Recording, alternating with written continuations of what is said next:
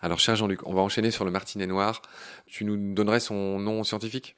Apus apus, ce qui veut dire sans pattes. Un corps, une redondance, sans pieds, sans pattes, euh, apus apus. En effet, c'est un oiseau de tous les records. hein. Tu en parles dans Mm. ton livre. Bah déjà, le, le fait d'être sans pattes, c'est bizarre parce qu'il n'a pas besoin de pattes. Enfin, en fait, il a des pattes, mais des pattes qui sont atrophiées avec des petites griffes. J'en ai vu ce dandiner là, il, est- il est vraiment pitoyable. Quand il atterrit, d'ailleurs, il n'arrive pas à reprendre son vol. À, son- ouais, à prendre l'impulsion. Et pourquoi il n'a pas besoin de pattes? Parce qu'il vole. Il- En fait, j'ai découvert le martinet noir il y a très longtemps. J'ai fait un article dans Science et Avenir il y a 30 ans. Il peut voler pendant des mois, pendant 9 mois, sans poser pied à terre. Il ne se pose que lorsqu'il a euh, des, petits et qu'il doit aller euh, venir, les nourrir. Donc, euh, le martinet noir, c'est cet oiseau qui reste en vol. Comment est-ce qu'un oiseau comme ça peut rester en vol? Ses ailes sont extrêmement euh, aérodynamiques, très effilées.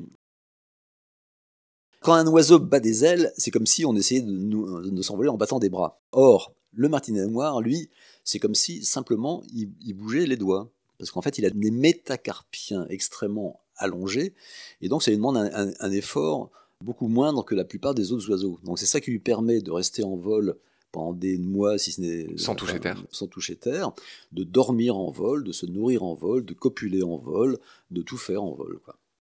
Jean-Luc, alors il se trouve que là, ça fait écho à, à un, un très beau numéro de la revue La Salamandre, à, à laquelle tu es abonné, j'imagine. La Salamandre, qui est vraiment le- la, la grande revue des naturalistes. Et donc, ils ont fait euh, un beau numéro qui, qui s'intitule L'oiseau qui ne s'arrête jamais. Et tu l'as dit, il peut rester en l'air jusqu'à 10 mois sans toucher terre. Il dort en l'air euh, la nuit, c'est-à-dire qu'il dort dans les fameux thermiques que, que tu dois connaître, euh, Manon, enfin, tu sais, ce que prennent les parapentistes, là. En gros, il roupille dans les, dans les thermiques, c'est- incroyable. Et donc voilà, je parcours ce beau numéro de la salamandre que je recommande à celles et ceux qui nous écoutent. Ils expliquent euh, bah, exactement ce que tu as dit, hein, sur ces longues ailes en forme de faux. Ils disent aussi qu'il a comme un écran pho- photovoltaïque, son plumage sombre est bourré de mélanine, et ce pigment le protège du frottement de l'air et assure une absorption optimale du rayonnement solaire. Tout est fait pour, euh, bah, pour optimiser, enfin, vu qu'il passe toute sa vie euh, en l'air. Qu'est-ce qu'il raconte d'autre? Ravitaillement en plein vol, moucheron, puceron, petit coléoptère, autres fourmis volantes, le martinet capture ce qu'on appelle, c'est très poétique, le plancton aérien.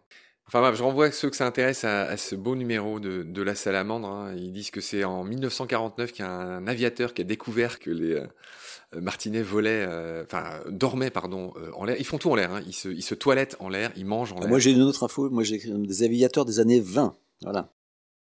Ah oui, oui, alors peut-être que ça se complète. Enfin, en Bon. tout cas, dans la salamandre, ils disent en 1949, l'ornithologue suisse Emil Weitnauer suppose que les martinets dorment dans le ciel. Deux ans plus tard, pour vérifier son hypothèse, il les suit dans leur ascension vespérale jusqu'à 2000 mètres d'altitude à bord d'un petit avion, port de Zurich, etc. Bon, mais ça se trouve, c'est un autre.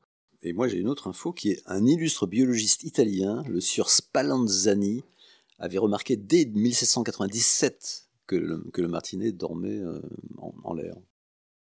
Spallanzani, il est célèbre en biologie, c'est celui qui a fait des expériences très cruelles sur les chauves-souris pour piger. En fait, c'est Spallanzani, c'est celui qui a découvert le, le radar des chauves-souris. En fait, Ah bon Le- ouais. D'accord. il les a, il leur a crevé les yeux. Enfin, il a, il a fait des trucs qu'on ferait plus aujourd'hui pour Ouais. comprendre comment ça marchait les chauves-souris. Et, et il est assez célèbre.